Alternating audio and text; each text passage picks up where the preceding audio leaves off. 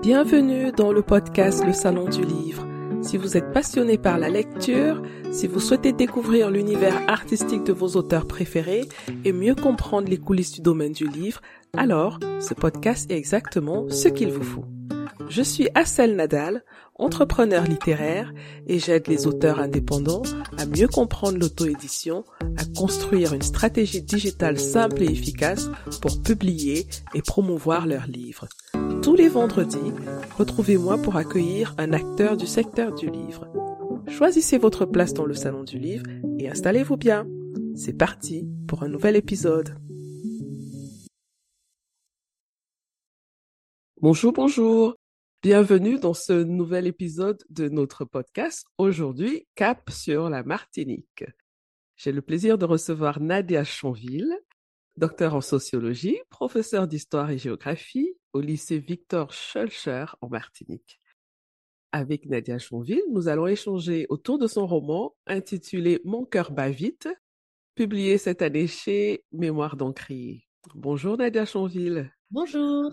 Bienvenue dans le podcast Le Salon du Livre. Merci beaucoup. Mais c'est un plaisir. Pour échanger avec Nadia, avec moi j'ai Christelle, Christelle Goulou, que vous connaissez déjà, vous les auditeurs. Hein. Bonjour Christelle. Bonjour Assel, bonjour Nadia Chanville. Bonjour. Alors Christelle a lu le livre et euh, je suppose qu'elle a beaucoup de choses à nous dire sur ce roman, hein Christelle? Absolument, j'ai énormément de choses à dire sur ce roman, mais comme le temps toujours ne nous permet pas de dire tout ce qu'on a à dire sur les livres, sinon on y passerait des heures. J'ai préparé une petite pour raconter un peu aux auditeurs et leur donner, j'espère, envie de découvrir ce magnifique roman que nous a offert Nadia Chanville. Je vais vous en parler en quelques mots. Alors, comme euh, souvent les très bons romans, pour en avoir lu certains, Mon cœur bat vite de Nadia Chanville est une histoire de famille. Il est publié aux éditions Mémoire d'Encrier avec une superbe couverture euh, dont on parlera probablement bientôt. Alors, l'histoire, c'est Kim et Edith sont frères et sœurs. Et demain a lieu le procès de Kim. Procès de Kim parce qu'il y a cinq ans, Kim a été pris d'une folie meurtrière et a entre autres tué le fils d'Edith. Il dit qu'il a voulu venger les femmes de sa famille. Mais la question c'est Qu'est-ce qui pousse quelqu'un à exécuter son propre sang? Eh bien, la veille du procès de son frère pour l'homicide de son fils, Edith décide de revoir cette journée où tout a basculé. Comment fait-on pour revivre ce moment? Eh bien, il faut savoir que Edith et Kim font partie d'une longue lignée de prêtresses vaudou qui remonte à Ayo, leur ancêtre, une sorcière du Dahomey. Edith L'aînée a entre autres hérité de la capacité de naviguer entre les mondes des morts et des vivants. C'est de cette façon qu'elle nous amène au cœur de ce drame familial. Avec ce roman très fort, Nadia Chanville nous livre un roman sur la Martinique et, à mon sens, pour les Martiniquais avant tout. Et c'est l'occasion, grâce à ce roman, d'ouvrir des conversations sur les thématiques telles que la spiritualité, la famille, les questions de genre, l'importance de la transmission. Elle nous offre un, roman qui ne laisse pas indifférent et que j'espère vraiment que vous allez découvrir parce que je vous le recommande chaudement. Madame Nadia Changi, est-ce que vous souhaitez compléter cette description? Alors vraiment, euh, merci beaucoup, merci. C'était vraiment parfait. Parce que moi, j'ai toujours un petit peu de mal à expliquer. Alors, euh, Kim a tué euh, son neveu, sa sœur, David, là, le, le, côté j'ai toujours du mal. Je crois que je vais récupérer parfaitement les mots que vous avez dit, résumer. C'était parfaitement résumé. Merci beaucoup. Oui, je crois que vous avez bien bien saisi euh, l'essentiel hein, de, cette histoire et, ça me touche beaucoup. Merci Alors, moi, j'ai envie de poser la question à Nadia de savoir comment elle a eu l'idée de cette histoire parce qu'elle est fascinante elle est euh, poignante. On le voit encore avec le résumé de Christelle. Hein. Ça prend les tripes vraiment cette histoire. D'où est venue l'idée de construire l'histoire de cette façon? Il y a eu plusieurs étapes dans la construction de ce roman, mais euh, vraiment, je pense que le moment où ça a commencé à se mettre en place, c'est euh, est lié avec le titre. Mais le titre, c'est un petit peu une private joke avec les, les, les, Caribéens parce que il fonctionne, je pense, pour les gens qui ne la, la comprendront pas, mais Mais pour les Antillais, ce titre-là veut dire quelque chose de très spécial, surtout dans ma génération, euh, parce qu'il y a eu, euh, il y a, euh, je sais plus, six ou sept ans maintenant, un buzz autour d'une vidéo qui avait circulé sur les réseaux sociaux, où on voyait un jeune homme, enfin un homme, hein, pas forcément jeune, mais un, un homme rentrer dans un dans un immeuble en criant au téléphone à une femme, Joëline, Joëline, tu me connais, mon cœur bat vite, je vais tout péter, mon cœur bat vite. Voilà, ça me fait. Vous déjà? et donc, euh, il y avait déjà ça. C'était ma première question. C'était, euh, j'avais envie de, de raconter euh, l'histoire de la colère de cet homme et aussi l'histoire de la femme que l'on n'entend pas. Et à partir de là, il y a eu une opposition entre deux éléments, la colère et le silence. Mmh. Et comment comment faire le lien entre la colère et les silences. C'est que c'est comme ça que, que, cette histoire a commencé. Euh, et puis ça s'est euh, poursuivi après avec le mix qui a été fait et qui a rendu cette, ce petit passage célèbre d'un DJ qui a, qui a monté en fait le mix euh, Mon cœur bat vite. Et c'est la voix d'une petite fille ou d'une enfant en tout cas qu'on entend dire avec une toute petite voix Mon cœur bat vite, je vais tout péter. Et derrière, euh, les mitraillettes. Et il y a une ah. violence et une angoisse dans ce mix-là. Il y a une violence, une angoisse, quelque chose de très fort. Moi, j'aurais bien rencontré le DJ un jour d'ailleurs. Euh, en parle parce que c'est vraiment en écoutant cette euh, cette musique angoissante avec cette voix si douce et ces mitraillettes derrière que que c'est que c'est posé euh, petit à petit l'intrigue. Mmh. Donc je veux pas en dire plus mais je pense que si vous avez lu le roman vous, vous comprenez le lien entre entre cette histoire et euh, enfin entre cette oui ce, ce buzz cette histoire populaire et puis ce ce roman qui est aussi en quelque sorte un roman populaire. Tu voulais dire quelque chose Christelle? En fait, c'était plus sur les silences et la colère et en fait ce sont deux thématiques qui sont centrales dans le roman du euh, Exactement. Voilà. Et euh, du coup, est-ce que, est que je peux poser ma première question? Ah oui On est là pour ça J'en ai tellement, Madame Janvy, j'en ai tellement, mais je vais, je vais me limiter.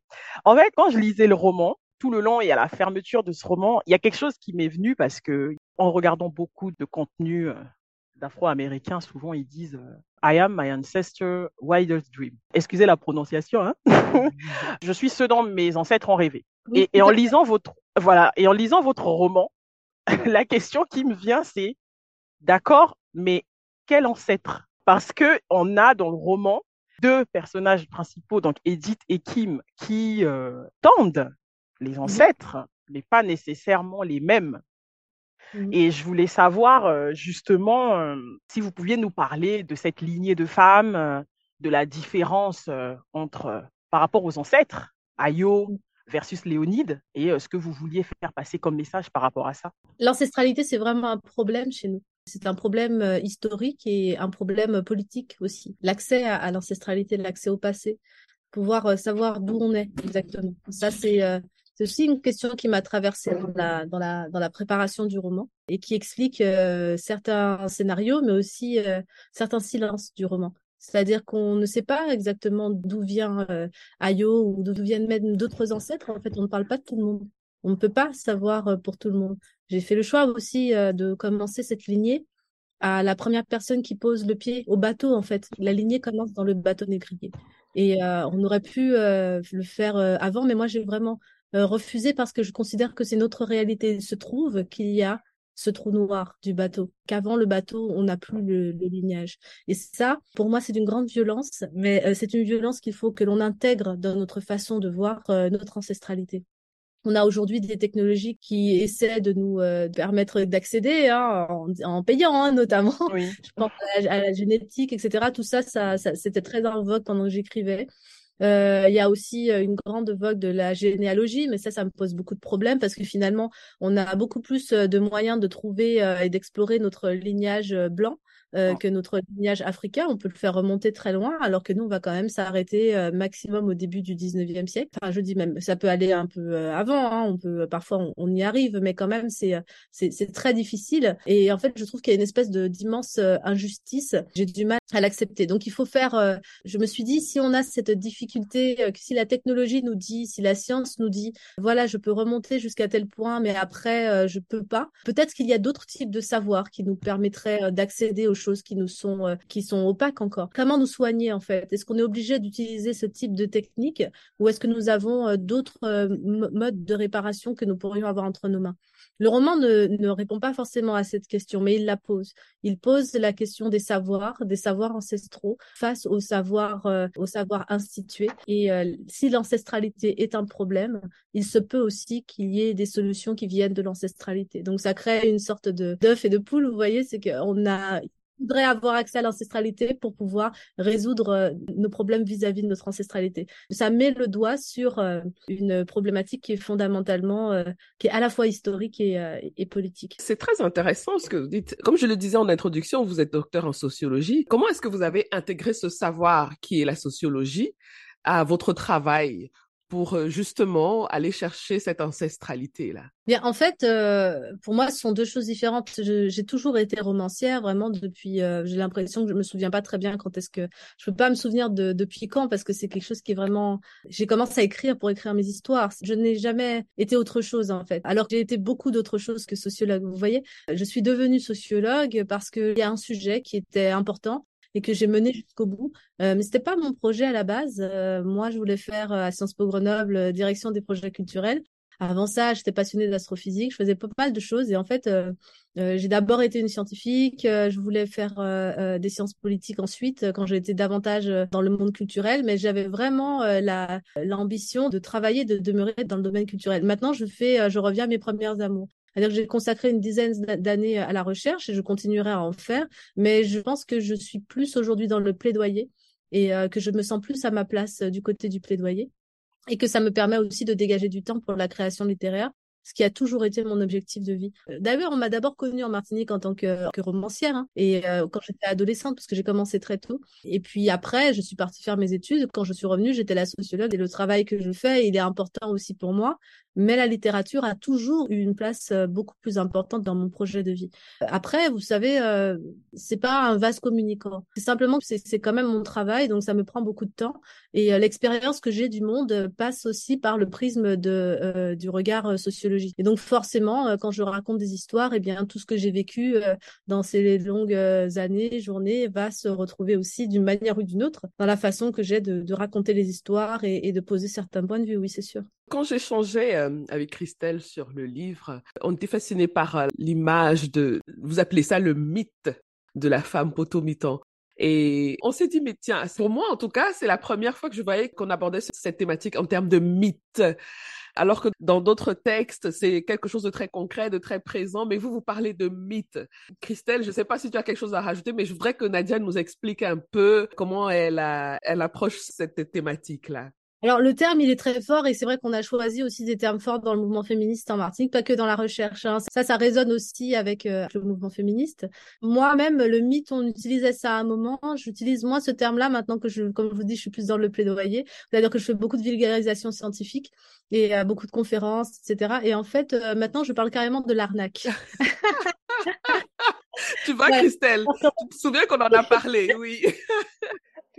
C'est-à-dire que on ne nie pas la réalité sociologique qui est que plus de la moitié des enfants grandissent dans un foyer où leur père est absent, que euh, la, la monoparentalité c'est un modèle euh, familial en fait, hein, euh, le pluripartenariat masculin aussi. Euh, donc voilà, ça ce sont des caractéristiques sociologiques qui sont là et d'ailleurs dans mes romans on va retrouver des familles chefs de famille, c'est la mère, voilà, donc même dans le roman de fantasy que j'avais fait avant, la, la, fille était élevée essentiellement par sa mère. Enfin voilà, c'est notre famille, c'est tout. Euh, et pour moi, c'est pas un problème. Déjà, il y a ça, c'est que c'est pas forcément un problème. On a longtemps euh, considéré la chose comme pathologique parce qu'elle était différente de la France. Et euh, ça, c'est quelque chose qui me posait aussi question. Je pense que nous, euh, on va pas comme ça en claquant de doigts faire des familles nucléaires. En plus, dans une situation où en France et en Europe, c'est ce qu'elle figure cette affaire. Les gens divorcent, les femmes vivent seules aussi pourquoi euh, le célibat, ne pas faire d'enfants euh, Il y a plein de questions aussi qui se posent comme ça. Pourquoi est-ce que nous, on devrait euh, aller vers un modèle qui est déjà remis en question, qui est déjà has en fait, en quelque sorte. Donc, du coup, nous, peut-être qu'on est, peut-être qu'on n'est pas arriéré, peut-être tout au contraire, qu'on est en avance sur certains points, ou si on essayait de, de, mettre une hiérarchie. Et je pense que la hiérarchie n'a aucun sens. Je pense juste qu'il y a des situations et que ces situations ne sont pas forcément toujours comparables. Nous, notre situation familiale, elle est le résultat d'une histoire une histoire de résistance, de résistance des femmes, de résistance des hommes, de stratégie de survie. Et euh, dans ces stratégies de survie, on a trouvé des solutions, nos propres solutions. Et avec les contradictions euh, qui vont avec la colonisation, hein, c'est que en même temps, on nous euh, martelait la religion, etc. Et puis les, les, normes coloniales et tout. Donc c'est très compliqué. Mais à l'arrivée, on a la situation qu'on a. Et, je crois qu'il faut être fier aussi de ce qui fonctionne. C'est-à-dire que les femmes euh, disposent chez nous d'une certaine liberté. Dans le sens où, euh, si vous voulez partir, euh, euh, certes, il y aura des gens qui vont vous dire le mariage ou ça, faut pas partir, blablabla. Mais enfin, vous aurez aussi beaucoup de gens qui vous disent, mais casse-toi si tu veux te. Enfin, franchement, vas t'en sortir. Regarde, je m'en suis sortie. J'ai eu mes deux enfants toute seule et ma mère, elle a élevé dix enfants et en avait trois de pères différents et, et le monde a continué à tourner. Et alors, là où c'est une arnaque, c'est que oui, il y a du, euh, il y a du positif, mais par contre, on passe beaucoup trop de temps à glorifier, à considérer que c'est génial et qu'il faut continuer comme ça, etc. Alors qu'en fait, les femmes euh, qu'on dit potomitan, elles sont euh, essentiellement pauvres. Elles sont souvent, enfin, si on regarde c'est quoi le modèle de la femme potomitan, c'est d'abord un modèle de misère mm. et ce n'est pas un modèle de domination. Parce que l'arnaque, c'est qu'on a l'impression qu'on est dans une société, des gens ont l'impression qu'on est dans une société matriarcale, alors qu'on est dans une société profondément patriarcale dans laquelle la domination masculine s'exprime toujours très fortement. Mmh. C'est l'un des gros combats qu'on a ici, faire comprendre que, que ce modèle, la diffusion, la mise en valeur euh, de, de ce modèle comme euh, euh, un modèle martiniquais glorieux, eh bien, c'est une arnaque pour nos petites filles en fait. c'est pas qu'il y a tout à jeter, c'est loin de là. Mais euh, mais il faut pas euh, aller nous raconter que les femmes euh, dirigent euh, dans le pays. La seule chose qu'elles dirigent, c'est leur cuisine. Et reste, je veux dire, dans le modèle du potomitan, quoi. Dans le modèle du potomitan, c'est ça. Et le, le, modèle de maman dans le dans le roman se présente un peu ça, dire la femme potomitan contemporaine, et pas le, le, mythe pour le coup que l'on a d'une femme qui a dix enfants, qui a deux trois pères différents, qui vit seule, qui se sacrifie pour leurs ses enfants et tout. Il y a très très rares sont les femmes qui ont dix enfants aujourd'hui.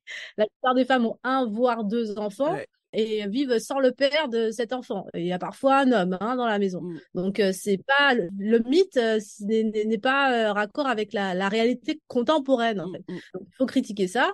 Et puis il faut peut-être passer plus de temps à lutter contre les, injustices, les violences sexuelles, tout ce qui ne fonctionne pas. Il faut passer plus de temps à travailler sur ce qui ne fonctionne pas euh, qu'à entretenir euh, une image euh, erronée qui, ne va pas aider nos petites filles. Sur la couverture du livre, qui est assez frappante, hein, j'avoue que j'ai essayé de déchiffrer ce que je voyais sur la couverture, mais je n'y suis pas arrivée. Alors, je décris pour les auditeurs et Nadia me dira si je le fais bien. Alors, sur la couverture, on a une femme nue, une femme noire, hein, qui a des doigts ensanglantés, les bouts des doigts. Elle a les, jambes écartées, donc on, peut voir un peu ses, parties intimes, mais très légèrement, c'est fait avec subtilité. Et sur, le, sur la poitrine aussi, il y a des taches de sang. Mais j'ai essayé de comprendre j'ai pas pu. Alors Nadia, est-ce que tu peux nous dire ce que cette couverture veut dire? Ou alors tu veux garder le mystère?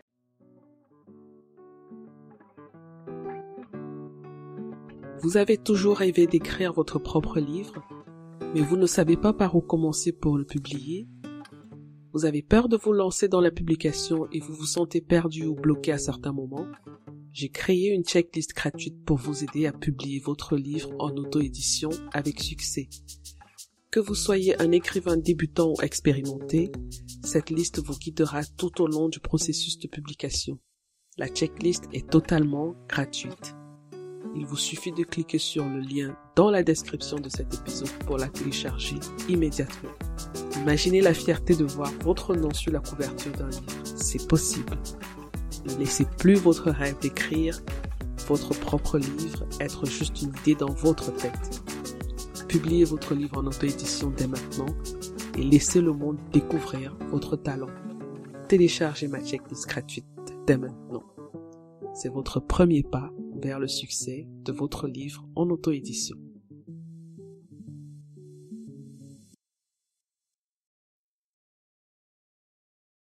Non, non. Euh, de toute façon, c'est une œuvre d'art. C'est une œuvre d'art d'une artiste qui s'appelle Nadine Farage. Et le titre, déjà, c'est un titre qu'elle a repris d'un poème. L'artiste ne me revient pas le nom de la poétesse, qui dit euh, Ages ago, every cell in your soul was capsized into an infinite golden sea. Moi, quand on m'a proposé la couverture, rien que le titre d'avoir ce bout de, de, poésie dans les dernières pages du roman, j'ai dit waouh, c'est magnifique. Parce que ça résonnait aussi avec euh, infini océan, les âmes et tout ça. Je pensais à toutes ces âmes, à ces millions de personnes qui reposent dans l'océan et qui, euh, qui ont été euh, balancées à la mer, quoi. Enfin, mmh. c'est quelque chose de très fort quand même, hein, euh, de, de penser ça. Voilà, donc il y avait ça déjà cette noyade. Au début, moi-même, hein, je ne savais pas trop. C'est René Saint-Éloi, mon éditeur, et Yara Bagan qui, ont choisi l'artiste, qui m'ont proposé des détails de, de, de cette œuvre qui est très grande en fait. J'ai dit celle-là, oui, ça résonne avec énormément de choses de l'histoire. Moi, j'adore, comme tu viens de le faire, entendre les lecteurs et les lectrices qui n'ont pas encore lu le livre, découvrir l'image et euh, voir euh, qu'est-ce qui résonne euh, dans cette image et ensuite comment les gens vont traverser le roman et à chaque fois tu sais que tu reprends ton roman, tu vois la couverture. C'est ça. Et peut-être à mesure de la lecture du roman, tu comprends l'image. Donc ça, c'est un mystère. Il y a quelque chose d'extrêmement mystérieux dans cette couverture qui attire l'œil. Ça, c'est le côté éditeur. Je pense qu'il avait aussi besoin d'une image un peu choc. Oui. Mais c'est aussi un artiste et c'est un poète. Ce sont tous les deux des poètes. Ils insistaient beaucoup avec moi sur la, la, la sororité poétique qu'il y avait entre euh, Nadine Farage et moi euh, sur les thématiques que nous abordons. Je suis vraiment contente euh, de ce choix finalement. Ouais. En tout cas, c'est une image qui interroge. Hein. Je ne sais pas ce que Christelle en pense parce que elle a une approche que j'aime beaucoup. Après qu'elle ait lu les livres, on en a discuté, qui est très spirituelle. J'aimerais entendre un peu son avis. Alors oui, effectivement, moi c'est ce qui m'a le plus attiré dans le roman, c'est tout l'aspect spirituel et, et, et, aussi surtout cette, cette sororité, cette relation de femme à La couverture, comme vous disiez, avec le sang et puis les parties génitales un peu. Et puis bah, moi, ça, me, ramène à l'utérus et, qui, dans beaucoup de spiritualité, est un centre de pouvoir. Donc voilà pour moi la couverture, ce que j'y avais pensé. Je vais rebondir sur ce que Nadia Changi a dit. Et j'aimerais euh, du coup embrayer sur euh, une de mes questions parce que vous parliez de la littérature qui a toujours été une évidence pour vous et on voit bien que la littérature, c'est aussi un moyen bah, de transmettre, de délier les langues, de donner la parole à ceux qui euh, ne l'ont pas. Et euh, il y a une thématique centrale dans ce roman, c'est la thématique du silence. C'est-à-dire que ces femmes qui ont leur challenge quotidien, qui ont cette transmission comme ça là, dans la lignée de savoir, il y a énormément de silence. Il y a un secret de famille qui concerne Edith et Kim et leurs parents. Euh, moi, ça m'a vraiment beaucoup marqué la, non-initiation de Kim, qui aussi, est aussi due à un ou des silences. Euh, il y a aussi la référence au fameux silence Capon euh, dans le roman. donc, ceux qui liront, vous verrez. Et parallèlement à ça, on a le monde des morts qui est extrêmement bavard. J'en rigole parce que ils sont très bavards, ces morts. Ils ont tout le temps un truc à dire. Il y a même une fameuse scène avec Kim qui est en plein euh, débat. Eux, ils n'arrêtent pas de lui parler. et j'ai trouvé ça, moi, ça m'a fait rire. En tout cas, j'ai trouvé ça très drôle parce que en opposition, quand ces personnes sont vivantes, elles sont marquées par le silence. Il y a comme ça, avec leurs difficultés, avec leurs drames, un silence qui reste, qui est ancré et pourtant, une fois qu'ils sont morts, ils ont besoin de parler. Et je voulais que vous puissiez un peu euh, nous parler de ça, s'il vous plaît. Ah oui, euh, bah, je crois que c'est euh, que tout le monde a pu vivre ça, quelle que soit la, culture, euh, les origines, cette, sensation que euh, on voit partir des gens et on ne sait pas tout dit. Et on se dit ah mais j'avais su, je, je, lui aurais dit ci, je lui aurais dit ça, on aurait dû parler de ci, de ça, j'aurais dû lui poser telle et telle question. Moi c'est ma grand-mère qui est partie elle était déjà très fatiguée et je voulais lui poser des questions sur une partie de sa vie sur laquelle j'avais l'impression que quelque chose ne collait pas sur son enfance. Quelque chose euh, ne collait pas. Et euh, de ce qu'on me racontait, le mythe familial, si vous voulez, entre le mythe familial et, quand je recolle tous les morceaux, je me dis, il y a quelque chose qui ne va pas. Et je lui ai demandé un jour, euh, j'aimerais que tu me racontes ça. Elle m'a demandé de repasser un autre jour et quand je suis revenue, elle m'a dit, je ne peux pas t'en parler si je suis trop euh, fatiguée pour euh, revenir sur ça et euh, si, si, si je t'en parle, ça me tuera. Et je ne lui ai jamais, du coup, reparlé de cela parce qu'elle n'est jamais allée mieux. Et je garderai toujours le, le, regret de, de, ne pas avoir pu lui poser la question plus tôt parce que j'étais en études d'ailleurs, qu'on n'a pas passé assez de temps ensemble. Il y a beaucoup de choses que je lui reprochais. Et finalement, c'est après son décès que je suis entrée en conversation avec elle et avec ma famille, ma petite famille. J'étais enceinte, on allé sur son tombeau et, je lui ai parlé. Enfin, ce sont des choses comme ça. Et je m'imagine bien ma, ma grand-mère euh, maintenant que qu'elle est euh, je ne sais où. Imaginons que si elle est quelque part, elle a retrouvé toute l'énergie qu'elle avait auparavant et elle doit bien être en train de babiller sur moi. et voilà, j'aurais aimé pouvoir euh, la trouver, euh, traverser les temps et la trouver à un autre moment et m'asseoir avec elle et, et avoir une discussion franche entre femmes et pas entre. Euh, et en fait, le seul moment où on peut se retrouver tous, c'est tout à l'âge adulte, en fait. Le seul moment où on peut se retrouver tout à l'âge adulte au même, euh, au même rang de connaissance de la vie. Euh, c'est lorsqu'on a trépassé. Vous voyez ce que je veux dire? On ne trépasse pas au même moment, mais bon, on ne trépasse pas non plus au même âge mais on passe, ça j'aime bien le mot prépasser, c'est le passage, vous voyez, on passe euh, à un stade où on a tout vécu. Et donc, si on se retrouvait euh, à la table là, comme ça, euh, quand on a tout vécu, on n'aurait pas les mêmes, les mêmes discussions parce qu'il y aurait plus cette espèce de rapport hiérarchique qui nous empêche de, de prendre la parole, de, etc.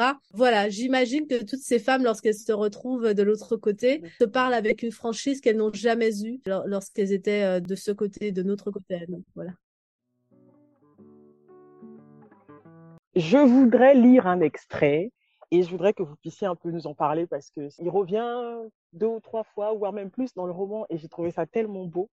Je voulais que vous nous en parliez un petit peu. Car c'est dans les racines de tes cheveux noirs qu'est gardée la puissance. Car les tourbillons de tes boucles sombres codent notre secret. Car dans la tempête de tes mèches montantes se brisera le sceau du silence. C'est une incantation euh, qui, a, qui a été euh, écrite par euh, Ayo. Dans, dans sa langue, d'ailleurs, quand je dis qu'il y a des silences sur l'ancestralité, par exemple, on ne dit jamais quelle était, de quelle langue précisément parlait Ayo. Mais en tout cas, elle, elle dit à un moment, bon, je préférais ma version dans ma langue, mais en français, c'est et euh, c'est, ça résonne. On n'aura pas le temps d'en parler, mais c'est pas pour rien que j'ai mis ça. Ça résonne avec plein de choses.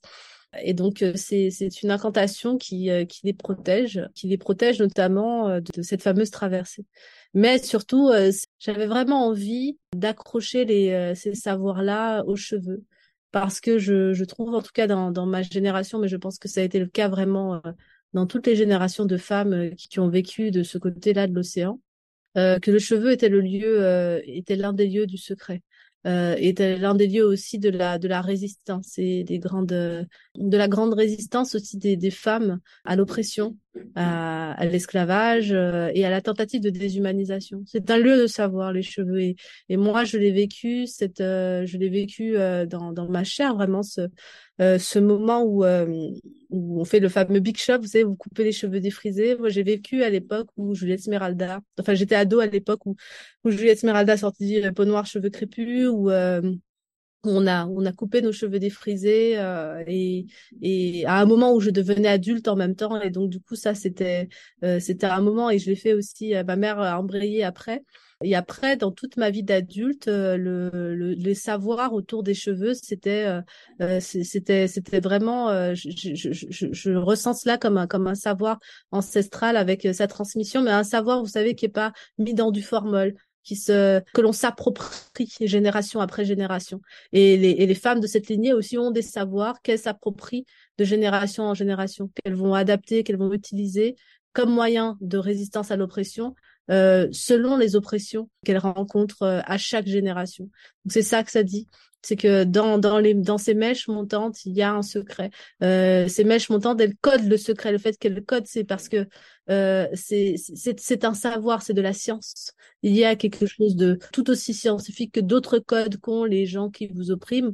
Peut-être que vous n'avez pas ces codes-là, mais vous avez vos propres codes et eux ne les comprennent pas. Et, euh, et, et ils n'ont pas, on n'a pas à leur offrir forcément les clés de nos codes. Ils ne nous offrent pas facilement les leurs. On ne les empêche pas non plus d'y entrer, mais il faut un effort pour euh, entrer dans ces codes. C'est un problème à la fois aussi parce que ça veut dire que même entre nous, nous pouvons euh, jalousement garder ses secrets. Et du coup, c'est quand même cette incantation, elle est une solution, mais elle est aussi un problème puisqu'elle fait partie du problème du silence. Voilà. C'est vrai que c'est central dans le roman.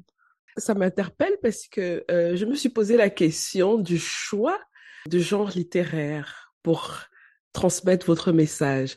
Et j'ai l'impression, vous allez me dire si c'est faux hein, ou pas, j'ai l'impression que le fantastique s'est imposé à vous parce que c'était le seul espace où vous pouvez justement parler de ces incantations, de ces passages entre les différents mondes. Alors le mot fantastique, c'est tout un débat avec euh, mes camarades, mon éditeur. Euh, D'ailleurs, il apparaît dans le roman, dans la présentation du roman, et je peux comprendre parce qu'il faut même bien choisir un genre, mais c'est vrai que ça me gêne euh, jusqu'à maintenant, parce que moi je considère que le, la détermination dans la littérature européenne de ce qui est fantastique, elle a quelque chose déjà de très colonial et, et euh, écrasant, parce qu'en fait elle détermine ce qui est vrai, ce qui est sérieux, et puis à côté un genre différent du roman euh, qui parlerait de choses qui en fait sont euh, euh, dans l'obscurantisme, dans, dans, dans une forme d'absurdité finalement, des choses qu'on ne voit pas, et qui les fantômes, etc. Enfin, en fait, il y a une forme de mépris pour pour ce type de savoir et ça ça ça me pose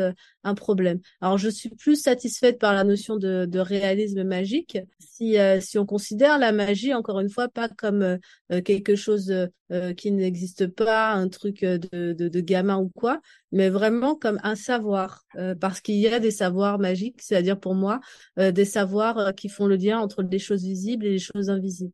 Là, ça, ça me ça me convient davantage, déjà parce que c'est un terme qui n'a pas été qui n'a pas été apposé à nous, qui vient des Amériques, donc qui fonctionne euh, plutôt avec mon, mon, contexte, voilà, qui se place en fait dans un champ qui, qui me convient davantage.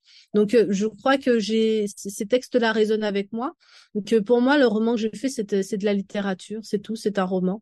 On n'a pas à le mettre dans une catégorie particulière. Comme je vous ai parlé de mes discussions avec ma grand-mère, je pense qu'il y a des gens qui peuvent lire le roman et ne pas du tout considérer que ce qu'ils disent dans le roman est de l'ordre du fantastique. Mmh on parlait du vaudou tout à l'heure. Est-ce que un roman dans lequel on parle de la trans substantiation dans l'ordre d'une messe, euh, ou bien euh, de la fête de Noël où on célèbre le jour où est né un enfant et euh, la femme était vierge après. est-ce est-ce qu'on va dire que ces romans sont des romans fantastiques, C'est ça. Mm.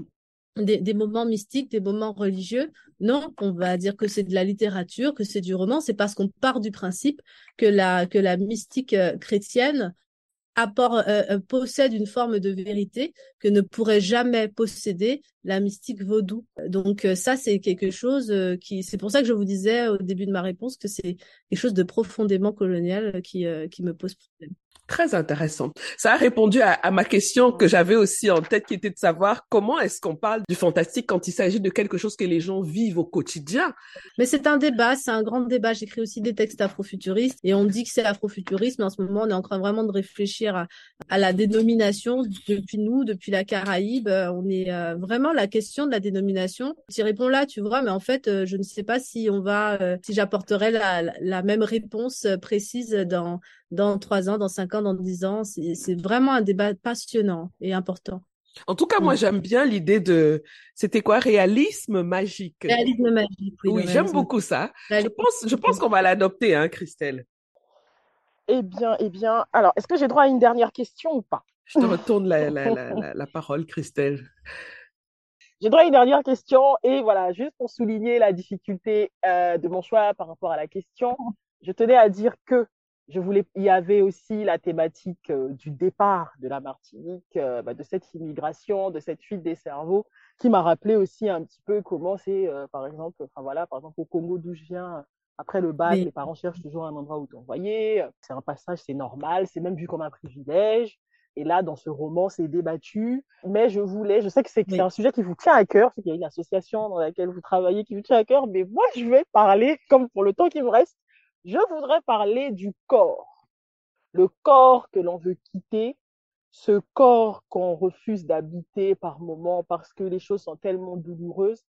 Et enfin voilà, il y a l'exemple de Kim qui est transgenre, il y a l'exemple euh, bah, de, de, ce corps quitté par Edith par rapport à ses traumatismes d'enfance, et puis aussi ce traumatisme qui intervient à l'âge adulte avec la perte du fils. C'est-à-dire que habiter le corps devient vraiment douloureux et difficile. Voilà, et je voulais, si vous pouviez nous en parler euh, pour terminer. C'est quelque chose que j'ai pu expérimenter aussi dans ma chair, que j'ai déjà euh, abordé dans un roman précédent d'ailleurs, mais je ne sais pas si euh, peut-être qu'un jour on en parlera. Mais en tout cas, cette nécessité, vous l'avez très bien dit, en fait, ça m'émeut parce que c'est ça, c'est cette nécessité que l'on a de quitter son corps, de ne pas rester dans son corps parce que rester dans son corps est insupportable. Et à la fois, c'est quelque chose qui, qui est assez euh, douloureux parce que euh, vous vous sentez euh, dépris, vous sentez que vous, vous perdez votre liberté, que euh, quelque chose vous échappe, que vous n'êtes plus maîtresse de votre corps. Et d'un autre côté, ce que l'on apprend après de tels événements, c'est que c'est une stratégie de survie. Et je trouve que ça résonne très bien avec mon peuple, qui, comme je l'ai dit tout à l'heure, est un peuple de, de, de résistants de résistantes, mais aussi un peuple qui a développé des stratégies de survie. Et donc, j'avais envie de, et je crois que je continuerai à explorer cela, la façon dont notre corps, parce qu'on voit très bien comment consciemment, avec euh, voilà nos décisions euh, cérébrales, on va dire, on a pris des décisions de, de résistance et euh, de marronnage, et comment en fait notre notre corps peut marronner aussi, peut décider aussi de nous faire marronner, de nous marronner je pense que euh, voilà cette, euh, cette, cette question du marronnage elle est très présente dans ma génération euh, artistique et je pense que c'est elle a toujours été présente en fait chez les artistes caribéens et elle devra l'être toujours parce que nous sommes un peuple marron. Même nous n'avons pas nos ancêtres n'ont pas tous été marrons. Vous savez c'est ces personnes mises en esclavage qui s'enfuyaient. En fait on ne marronne pas ce que ce que l'on travaille dans le domaine artistique actuellement et avant aussi. C'est qu'on ne marronne pas que en partant dans la forêt en courant euh, il y a il y a mille manières de, de, de résister, de marronner. Et euh, je crois que même des personnes euh, qui étaient dans, dans, dans la pire des situations, même aussi dans les périodes coloniales, hein, pas que pendant l'esclavage, euh, ont pu marronner à l'intérieur d'elles-mêmes, c'est-à-dire quitter leur corps et aller ailleurs. Et cette affaire de, de l'entre-deux-mondes et des vévets qui sont dessinés sur les murs et qui permettent de traverser vers un ailleurs, de s'enfuir, mais aussi de revenir. C'est pas euh, c'est pas une fuite, euh, c'est pas un exil en fait que l'on fait de son corps. C'est une pause que l'on fait de son corps et qui permet de se ressourcer, euh, d'aller chercher de la puissance là où elle se trouve pour y revenir, pour revenir dans son corps. le marronnage, c'est pas un exil, c'est il, il, y a quand même l'objectif après de, de euh, de retrouver un chez soi. C'est peut-être pas le même, euh, il aura peut-être été transformé, mais euh, nous aurons été les actrices et les acteurs principaux de cette transformation aussi, de façon spirituelle ou de façon concrète. Donc ça, c'est vraiment quelque chose, ça me touche qu'on finisse sur ça parce que c'est c'est quelque chose sur quoi je veux continuer à travailler parce que je crois qu'on n'en parle pas assez et que et que nous avons peut-être des ressources justement des savoirs qui permettent de d'explorer cette question qui nous parle parce que nous sommes une société traumatisée. Nous, euh, euh, peut-être les gens qui nous écoutent ou vous-même aussi, vous, vous en avez, euh, votre, vos, vos, peuples ont pu connaître aussi leur somme de traumatisme. Et nous, euh, notre terre est traumatisée, euh, notre peuple est traumatisé, a, a, subi un traumatisme pluriséculaire et dont certains aspects ne sont pas terminés. Le passé n'est pas passé. Et donc, nous avons encore le besoin de, de marronner intérieurement et extérieurement régulièrement. Donc euh, je vais continuer à l'explorer et je pense que ça et que ça résonnera aussi avec euh, beaucoup d'autres gens dans beaucoup d'autres euh, situations. Mais c'est vraiment super de terminer par cette note là parce que c'est aussi en même temps je pense une note d'espoir, une note euh, de montrer que au bout du tunnel il y a la lumière, hein, parce que ce marronnage là, comme Nadia l'a si bien dit, c'est d'aller euh, se ressourcer, se refaire une santé pour pouvoir euh, euh réhabiter son corps et peut-être pas de la même manière, mais au moins d'une manière supportable ou d'une meilleure manière en tout cas. On marronne pas forcément seul, on marronne souvent seul, mais mais dans cette solitude parfois, eh ben on arrive à un entre-deux mondes qui est celui que j'ai là, mais qui peut aussi être dans le monde visible, où on rencontre d'autres personnes comme nous qui ont aussi marronné. Et c'est là que se créent des miracles aussi. Je rajouterais aussi ce que vous avez dit tout à l'heure par rapport aux cheveux naturels. C'est aussi une partie de ce marronnage-là. Voilà.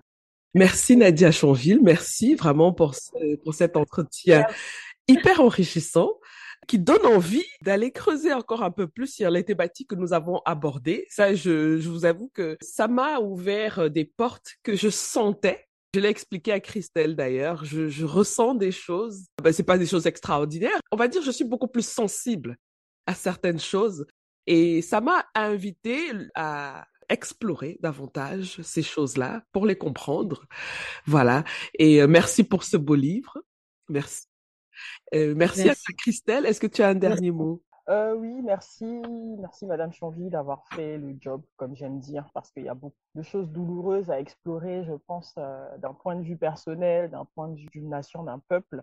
Et donc, merci vraiment d'avoir fait ce boulot et merci aussi de nous avoir donné l'opportunité d'ouvrir des conversations. Et comme Assel disait, ça nous a ouvert énormément de conversations et j'espère que chez vous, il a été reçu euh, de mmh la même manière parce que ça dépile tellement de choses. Donc voilà, un, grand merci du fond du cœur vraiment et merci à Celle pour euh, l'opportunité de participer à, ce podcast. Merci. c'est moi qui vous dis merci toutes les deux. Nadia, est-ce que vous avez un dernier mot pour nos auditeurs? Bah, à bientôt, hein, surtout. On retrouve à travers les, lignes ou bien euh, autre part. Voilà, à bientôt, à bientôt. À bientôt, merci, merci à bientôt. Bye bye. Au revoir.